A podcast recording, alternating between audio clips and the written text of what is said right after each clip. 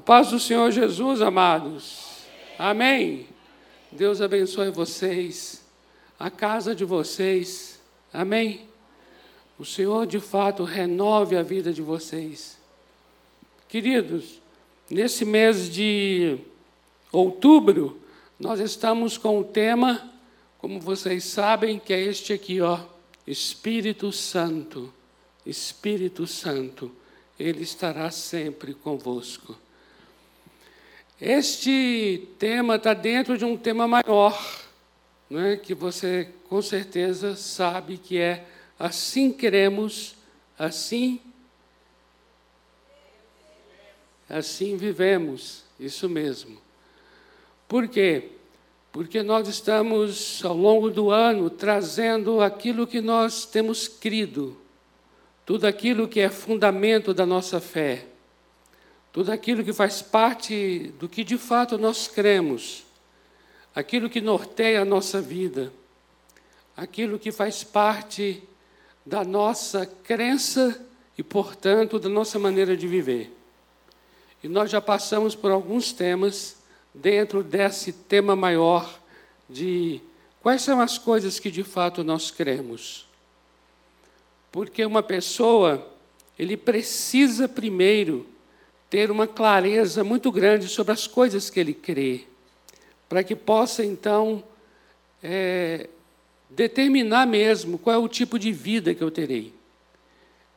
Eu digo a você uma coisa: precisamos cada vez mais definir mesmo as nossas crenças, os nossos valores, os nossos princípios, porque é a partir deles que vamos definir nossa maneira de viver, nossa maneira de agir como ser humano, como marido, como esposa, como profissional, como pai, como mãe, qualquer papel que a gente exerça, sempre será definido por aquilo que nós cremos. Sempre será influenciado por aquilo que nós cremos. E neste mês, estamos trazendo algo que, dentro da teologia, do estudo das doutrinas, é chamado de pneumatologia. Pneuma, porque é uma palavra grega, né? Pneumatologia, pneumatos. Tem a ver com espírito, espírito. Logia tem a ver com estudo. Então é o estudo do Espírito Santo. E nós, na semana passada, começamos já a compartilhar sobre isso, falando sobre o Espírito Santo é aquele que foi enviado da parte do Pai, e Jesus realizou toda a sua obra, e ele não nos deixou órfãos. Depois de toda a obra concluída, ele enviou o Espírito Santo como havia dito que enviaria.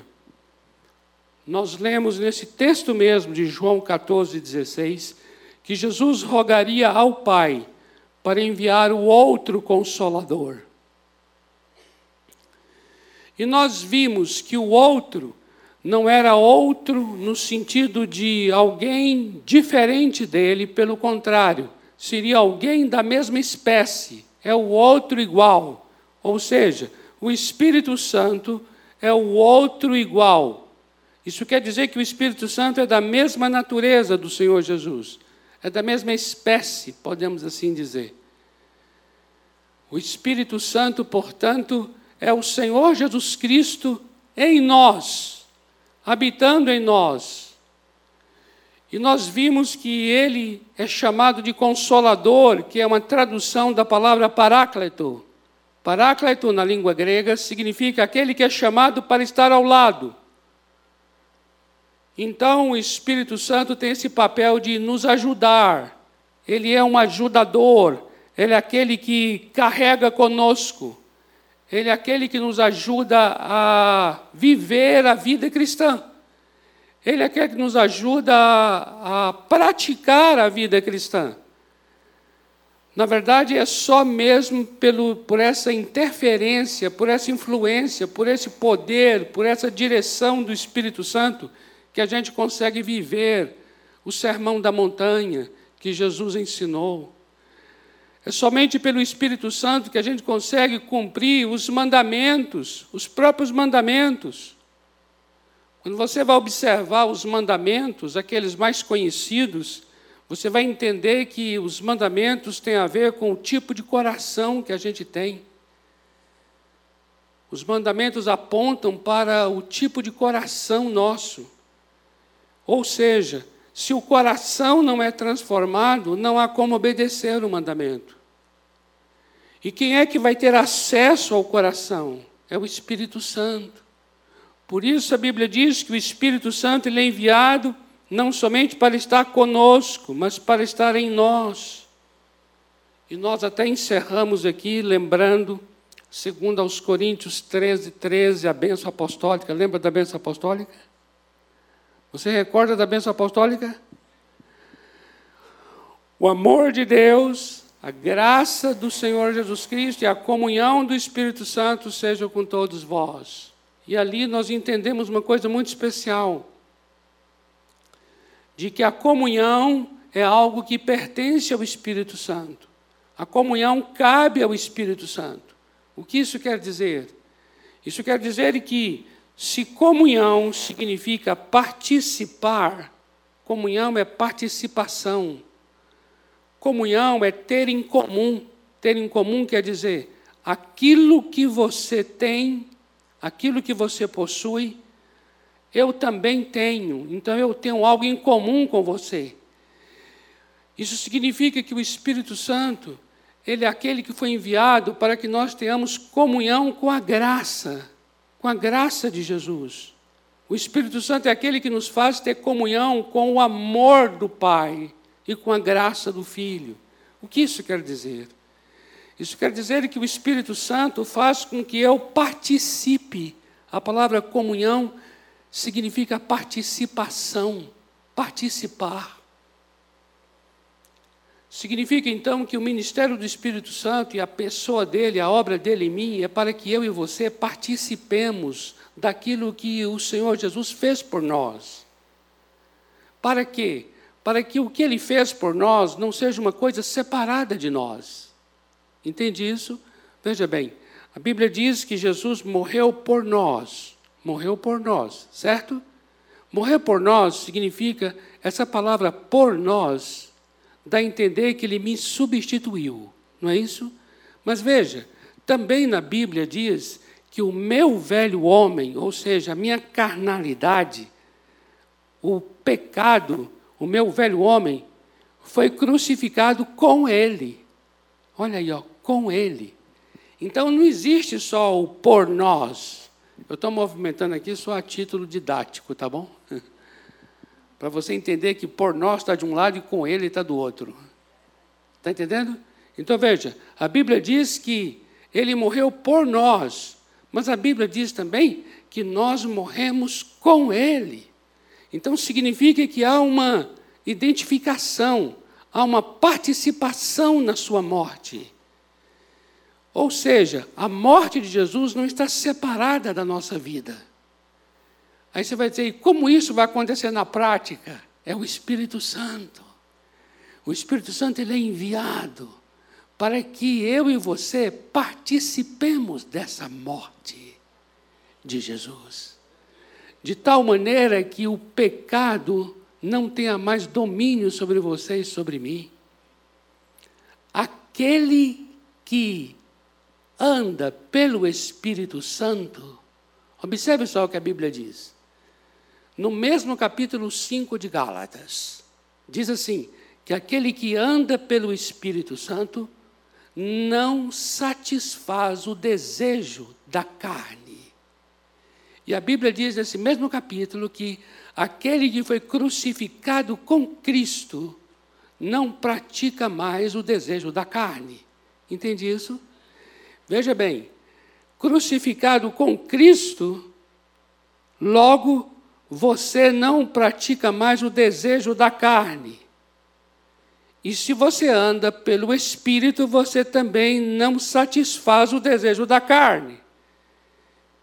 O que, que esses dois versículos do capítulo 5 de Gálatas estão querendo dizer? Eles estão querendo dizer que, se você anda pelo Espírito, você experimenta a crucificação da carne. Se você anda pelo Espírito, você experimenta o poder da morte de Jesus e a destruição do poder do pecado. Ou seja, é pelo Espírito Santo que eu experimento a obra do Calvário. Amém?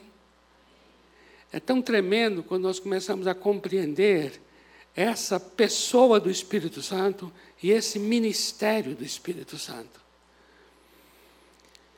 E esse ministério do Espírito Santo está profundamente relacionado à vida e à obra de Jesus. Eu queria que você guardasse isso em seu coração. Todo o ministério do Espírito Santo está relacionado à vida e à obra de Jesus. Em outras palavras, seria dizer assim: se não houvesse a vida de Jesus e a sua obra, não haveria o ministério do Espírito Santo. Porque o ministério do Espírito Santo não é sobre o Espírito Santo mesmo. O ministério do Espírito Santo é sobre a vida e a obra de Jesus. É tão tremendo a gente observar como é que é a relação de Jesus Cristo com o Pai e do Espírito Santo com Jesus. A Bíblia diz, no Evangelho de João, que o Filho glorifica o Pai. E nesse mesmo Evangelho diz que o Espírito Santo glorifica o Filho. Isso quer dizer o quê? Isso quer dizer que tudo que Jesus foi e fez tem a ver com quem o Pai é e faz. E tudo que o Espírito Santo é e faz tem a ver com quem Jesus é e fez. E como vocês deveriam fazer uma cara de riso e dizer: Glória a Deus! Eu não sei se você vê o que ouve ou apenas escuta?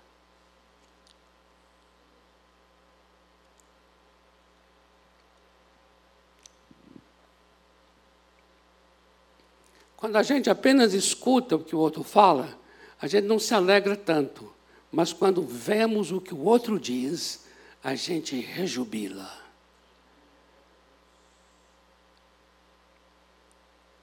É tremendo isso. Por isso nós chegamos hoje para falar de João capítulo 3. Eu quero que você entenda que o que estamos falando até agora é para chegar agora em João capítulo 3. E em João capítulo 3 vai falar algo muito especial. Mas é muito especial mesmo. Por quê? Porque se o ministério do Espírito Santo tem a ver com quem Jesus é e fez, se o propósito do Espírito Santo é glorificar Jesus, se o Espírito Santo cabe a ele a comunhão, ou seja, a comunhão do Espírito, que significa participação na vida de Jesus, esse é o ponto que a gente chega agora. Porque para mim a coisa mais extraordinária é como começa como começa a vida cristã. E aqui em João 3, de 1 a 8, nos esclarece como tudo começa. Veja bem, João capítulo 3, de 1 a 8, diz assim: Havia entre os fariseus um homem chamado Nicodemos, um dos principais dos judeus. Este de noite foi ter com Jesus e lhe disse: Rabi, sabemos que és mestre vindo da parte de Deus porque ninguém pode fazer estes sinais que tu fazes se Deus não estiver com ele. A isto respondeu Jesus: Em verdade, em verdade te digo que se alguém não nascer de novo, não pode ver o reino de Deus. Perguntou-lhe Nicodemos: Como pode um homem nascer sendo velho? Porventura pode voltar ao ventre materno e nascer segunda vez? Respondeu Jesus: Em verdade, em verdade te digo, quem não nascer da água e do espírito não pode entrar no reino de Deus. O que é nascido da carne é carne, e o que é nascido do espírito é espírito. Não te admires de eu te dizer: importa-vos nascer de novo. O vento sopra onde quer, ouves a sua voz, mas não sabes de onde vem nem para onde vai. Assim é todo o que é nascido do Espírito. Amados, nós estamos agora aqui diante de uma experiência que é por onde tudo começa na vida cristã. E para mim a coisa mais linda da vida cristã é começar desta maneira.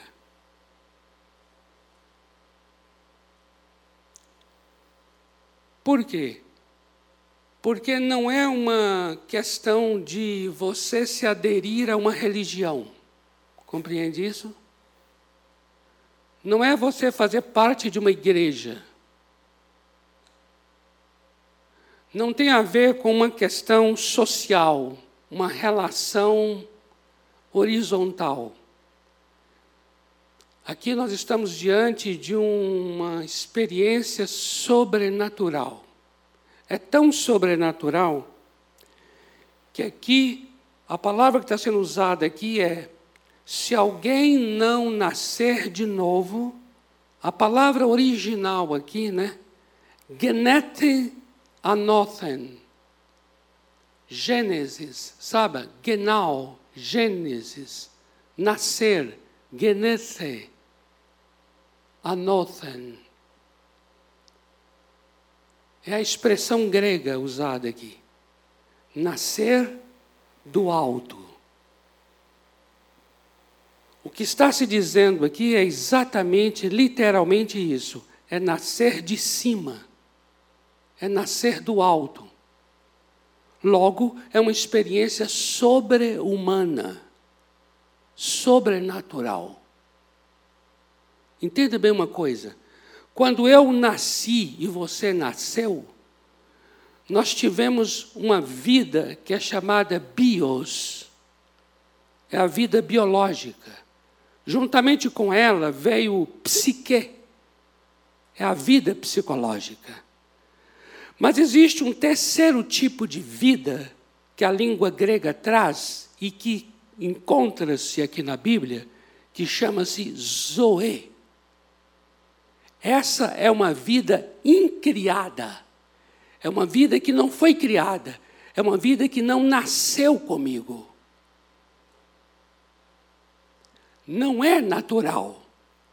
O que é natural é a vida biológica e psicológica. Mas Zoe se refere a um tipo de vida que é sobre-humana. E é tão tremendo quando o texto está dizendo aqui, Jesus conversando com um homem extremamente religioso, que é Nicodemos. E Nicodemos vem, vem com uma declaração religiosa. E ali Jesus então diz a ele assim, diante do que Nicodemos acabara de falar, Jesus diz assim: Olha, é necessário nascer de novo, porque se não nascer de novo, não pode ver o reino de Deus.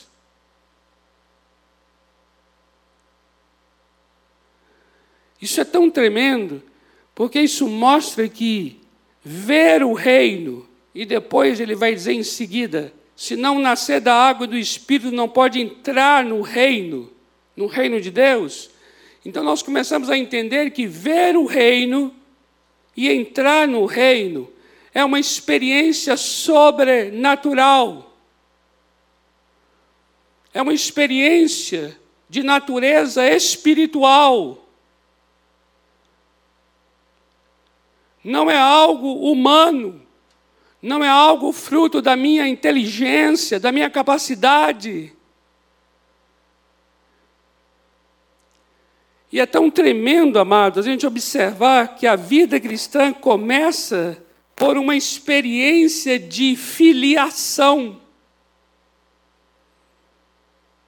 É uma experiência de nascer novamente, que podemos também chamar de regeneração. O que é regenerar? É ser gerado de novo.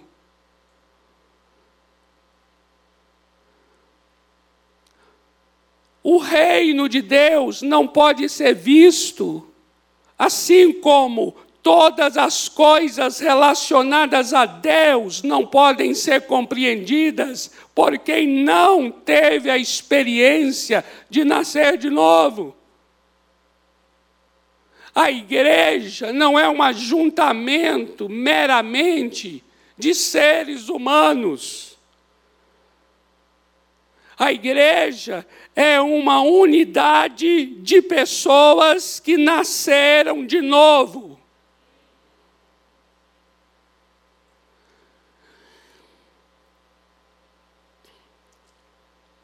O relacionamento com o Senhor Jesus Cristo não é algo natural.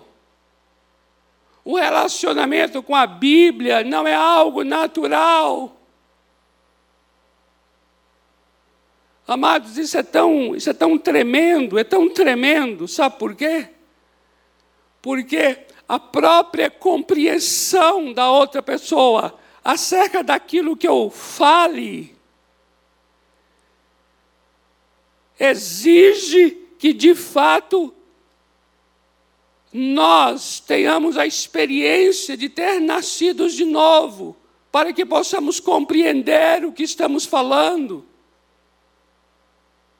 A própria Bíblia diz isto, de que as pessoas que são ainda chamadas de naturais. Naturais é o quê? Aquelas pessoas que, te, que têm a vida biológica, têm a vida psicológica, mas não têm ainda o zoé, não têm ainda a vida divina.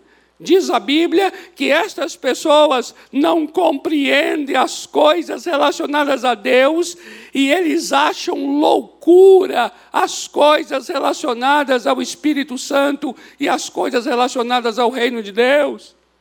Falar de Deus, falar de Jesus, falar de oração, falar da Bíblia, falar da soberania de Deus, falar do propósito de Deus tudo isso não, não é compreendido, tudo isso é taxado como loucura. Por quê? Por quê? Porque não houve ainda uma experiência com o novo nascimento. A experiência com o novo nascimento me dará uma percepção das coisas espirituais. Isso não vem de você frequentar uma igreja. Isso não vem do quanto você vai ler a Bíblia, isso não vem do quanto você vai obedecer a algum tipo de ritual, isso vem de uma experiência que você tem com o Espírito Santo, em que o Espírito Santo entra em teu coração e você nasce de cima você nasce do alto, você nasce de novo, você nasce pelo poder do Espírito Santo. Aí o véu, as escamas dos teus olhos caem e aquilo que você não entendia antes, você passa a compreender. Foi assim comigo, e é assim com centenas e milhares e milhões de vidas. Quantas vezes já apresentei, abri a Bíblia para a pessoa, a pessoa lê a Bíblia, mas não compreende, ouve o que eu estou falando, mas ainda não, não consegue entender o que está sendo dito. E não é pelo, pela falta de clareza da explicação. É por causa de uma questão de natureza. Porque nascer implica o quê? Se você nasceu do teu pai, você tem a natureza do teu pai. Por quê? Porque o teu pai foi dele que veio a semente. Isso é tão tremendo, isso é tão tremendo, que não é por ensinamento. Eu não vou ensinar um gato a ser uma flor. Por mais que eu explique ao gato todas as características da flor, será necessário esse gato nascer de novo como flor.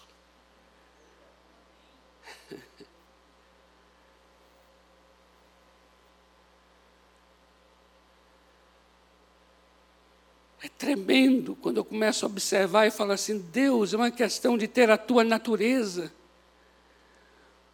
Porque, veja bem, se é pela semente do meu pai que eu fui gerado e eu agora tenho a natureza do meu pai, então também será pela semente de Deus que eu serei gerado e eu passo a ter a natureza de Deus. Aí, sabe quem concorda comigo? Primeira de, primeira de Pedro, capítulo 1. Olha o que diz Primeira de Pedro, capítulo 1, versículos 23 a 25.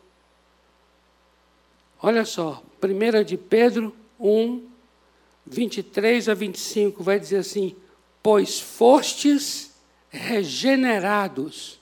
Regenerado quer dizer nascidos de novo. Você nasceu de novo, você foi gerado de novo, não de semente. Olha aqui a palavra semente aqui. Não de semente corruptível, corruptível. Ou seja, aquela semente que morre, semente que perece, mas de incorruptível. Ou seja, uma semente imortal mediante a palavra de Deus, a qual vive e é permanente. Veja bem, preste atenção aqui. Para ser filho, precisa ter sido gerado pela semente do Pai.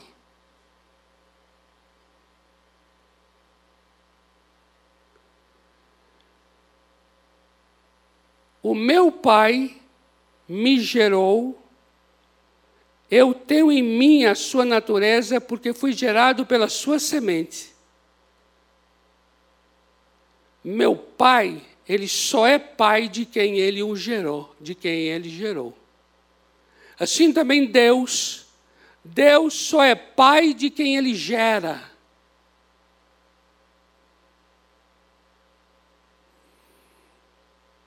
E existe a semente do Pai. E aqui está o texto dizendo que a semente do Pai é a sua palavra. É a palavra de Deus. Veja só o restante aqui. Pois toda carne é como a erva, e toda a sua glória é como a flor da erva. Seca-se a erva, cai a sua flor. A palavra do Senhor, porém, permanece eternamente. Agora veja bem isso aqui. Ora, esta é a palavra que vos foi evangelizada. Foi isso que aconteceu comigo. Alguém chegou e evangelizou. Evangelizou é trouxe para mim a palavra de Deus. Chegou para mim e falou assim: Cristo Jesus morreu em seu lugar levou sobre si os seus pecados para que você tenha vida eterna. Eu falei, eu creio, eu falei com a minha boca, eu creio. E aí a pessoa que me evangelizou falou assim: você precisa agora confessar com a sua boca que Jesus Cristo é o Senhor da sua vida. E eu falei, então eu vou confessar. E aí eu confessei. Sabe o que aconteceu comigo? Efésios 1, 13. Vamos lá. Efésios 1, 13. Diz assim. Efésios 1, 13. Em quem também vós, depois que ouvistes a palavra, Olha a semente aqui. A semente de Deus é a palavra da verdade. E o que é a palavra da verdade? O evangelho da minha salvação. Eu ouvi a palavra, o evangelho, a palavra, o evangelho é a semente de Deus. E aí o que aconteceu? Tendo nele também crido. Eu criei, eu criei em Jesus, eu criei na sua obra, eu criei. E o que aconteceu? Eu fui selado com o Espírito Santo da promessa. Oh, glória! O que foi que aconteceu ali? Uma experiência sobrenatural. Naquela hora eu recebi o Espírito Santo. E sabe o que aconteceu a partir dali, amados? Olha, queridos, eu comecei a detestar o que gostava e comecei a amar o que odiava. E ninguém me ensinou isso. Pastor nenhum me doutrinou. Porque gosto não se doutrina. Desejo não se ensina.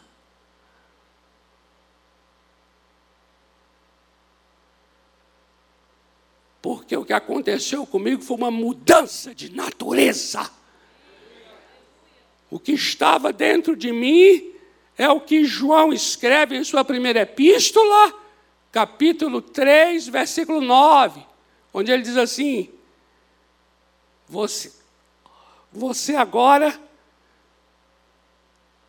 não é dominado pelo pecado, não pratica o pecado, não tem mais desejo nessa coisa do pecado. Sabe por quê? Porque a semente divina permanece em você. Você é um nascido de Deus. Oh glória! Amados, ninguém, ninguém arranca isso de mim. Não é verdade? Pode, pode, pode, pode apagar meu iPad. Pode desligar o microfone, pode derrubar as paredes do templo, mas olha, amados, é uma experiência interior. Em mim, lá dentro de mim, mudou o meu coração. O coração de pedra foi trocado por um coração de carne. Eu era cego e agora eu vejo. Comecei a amar as coisas que Deus ama e a odiar as coisas que Deus odeia. Aí eu fui descobrindo que eu fiquei a cara do Pai. Aleluia! Ficou a cara do pai. Olhar assim e falar assim, mas menino, o nariz é igual. oh glória! Aí aconteceu o quê? O que ele falou para Nicodemos, você ver o reino e entrou no reino. Eu continuei baiano. Eu continuei de Vitória da Conquista. Eu continuei brasileiro. Mas aconteceu algo, houve um deslocamento espiritual.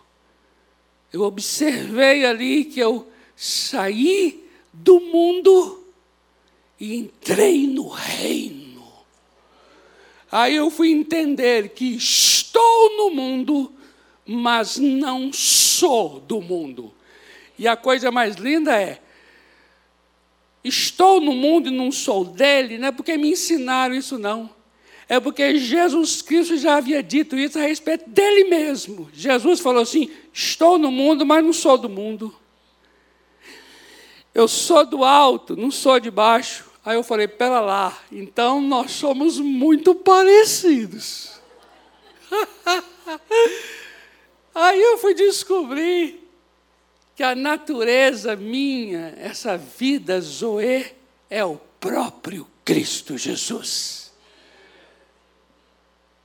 Ou seja, tudo o que Ele é, eu me tornei. Aleluia! Não é tremendo? Diga se não é tremendo. Isso é tremendo. E é isso que o Senhor Jesus está ensinando a um homem que é doutor da lei. Só que ele, apesar de ser doutor da lei, ele nunca havia conhecido essa experiência de nascer de novo. E, portanto, nunca havia experimentado esse novo nascimento. Mas Jesus o instrui. E o que eu acho lindo aqui é que Jesus o instrui muito pelo que esse homem conhecia do Antigo Testamento, porque ele, como doutor, como intérprete da lei, ele conhecia as Escrituras.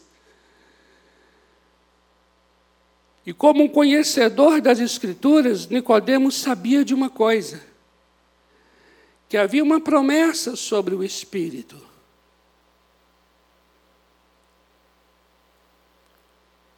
E essa promessa sobre o Espírito estava associada a uma experiência com a água. Isso é uma coisa linda que está aqui.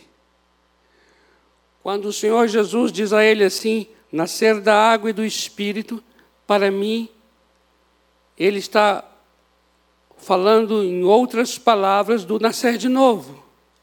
Porque ele está explicando a Nicodemos sobre nascer de novo. Primeiro ele diz que é necessário ele nascer de novo. Depois ele diz nascer da água e do espírito. Por isso eu entendo água e espírito não como duas experiências, mas como sendo uma experiência que é o novo nascimento. Porque lá em Ezequiel 36, quando você lê os versículos 25 e 26, já fala sobre a purificação pela água. E essa purificação pela água, lá em Ezequiel 36, é uma referência ao Espírito Santo. Já está falando lá em Ezequiel, que é o Espírito que será enviado. E também em Isaías 44, versículo 3, está falando também que a água está relacionada ao ministério do Espírito Santo. E o que é mais esclarecedor para mim é o que está em Tito, na carta de Paulo a Tito, no capítulo 3, no versículo 5, onde o apóstolo Paulo diz assim: que nós que experimentamos a salvação, nós experimentamos o lavar regenerador do Espírito Santo. Veja que está chamando a regeneração de lavar. Então existe uma água. Por isso, eu entendo esse texto de João como sendo não nascer da água e do Espírito, mas eu entendo que é nascer da água do Espírito. A água do Espírito. O Espírito Santo como uma água o lavar regenerador do Espírito Santo.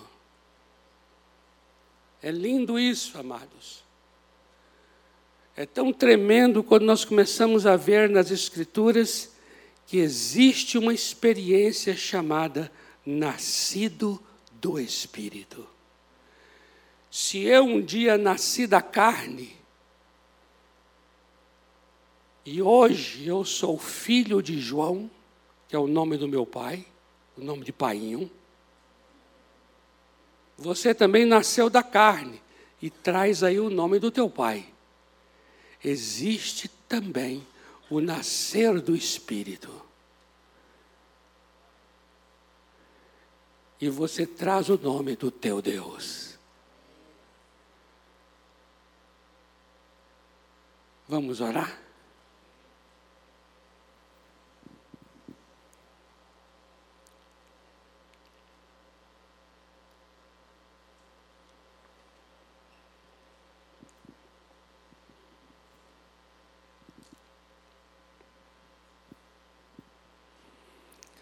Eu não sei se aqui nesse salão, ou você que está em casa, aqui no templo, você em casa, já teve essa experiência do novo nascimento. Porque é uma experiência, não é um conhecimento, não. Não é uma mera teoria, não. É uma experiência. Nascer de novo significa, olha, as coisas velhas ficam para trás e tudo se faz novo.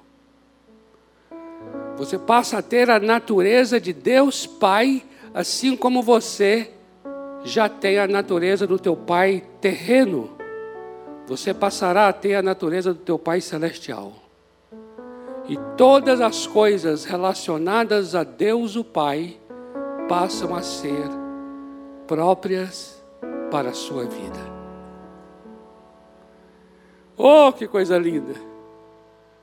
A vida cristã passa a ser uma vida atravessada pela filiação.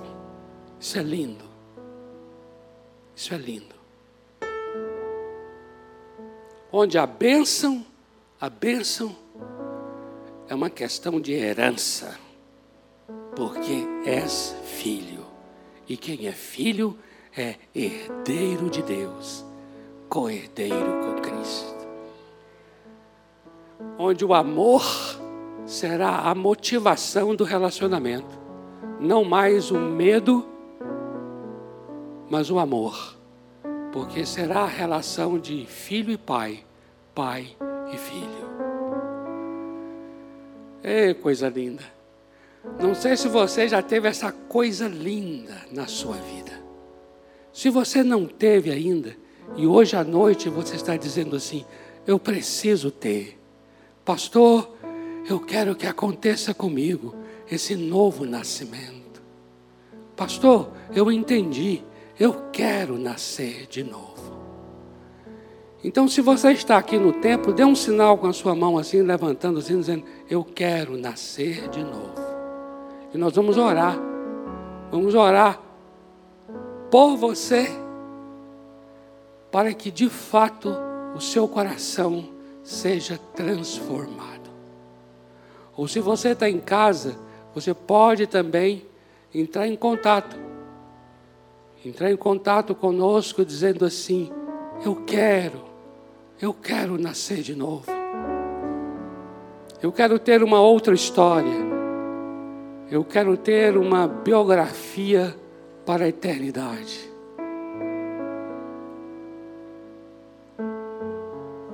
Isso é muito lindo. Para mim, a coisa mais linda da vida cristã é essa maneira como começa. Porque essa maneira como começa determina como serão os próximos passos. Você está entrando numa família. Você não está entrando numa religião. Você está entrando num relacionamento vertical e, como consequência, um relacionamento horizontal. Porque Deus, o Pai, lhe conduz aos filhos.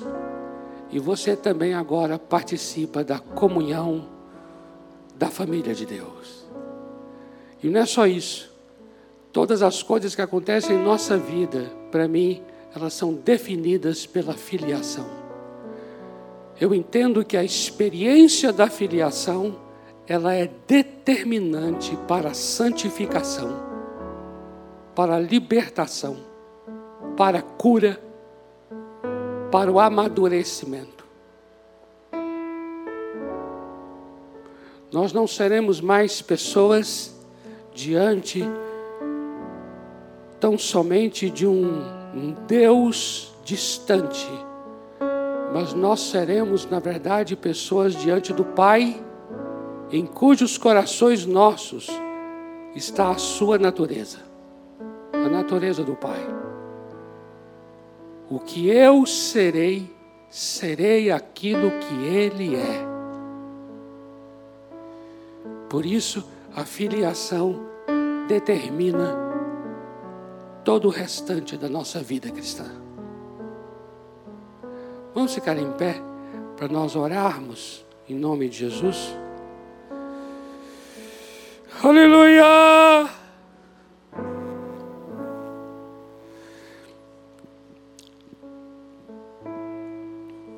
Bendito seja teu nome. Bendito seja teu nome.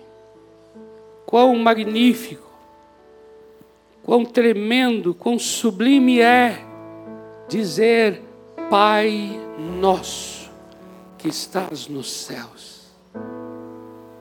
Pai nosso.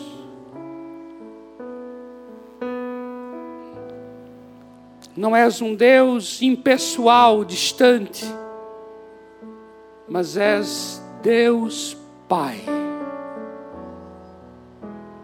Aba, Aba, Aba, Pai. Está escrito em tua palavra que nós não recebemos o espírito de escravos para a gente ter medo, mas recebemos o espírito de adoção de filiação que clama dentro de nós, Abba, Pai. Abba, Pai. Esse é o nosso clamor mais profundo nesta noite. Abba, Pai. Não somos escravos não trabalhamos por méritos, não trabalhamos por medos e culpas. Abba, Pai, cheia la baha de caia le bahaya che. Abba, Pai. O teu espírito clama dentro de nós, Abba Pai. Não somos órfãos, estamos debaixo da tua paternidade, nascemos do alto, nascemos de cima, nascemos de novo, Abba Pai.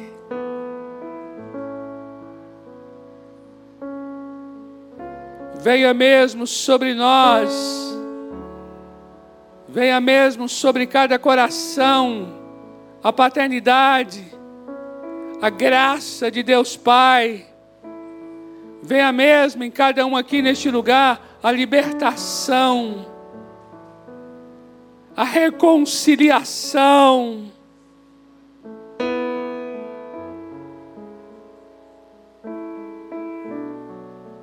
o prazer do Pai, a alegria do Pai.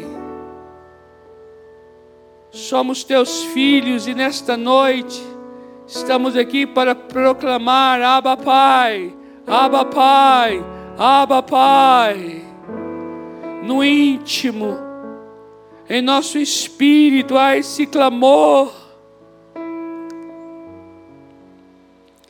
O que mais nós anelamos é por essa presença do Pai.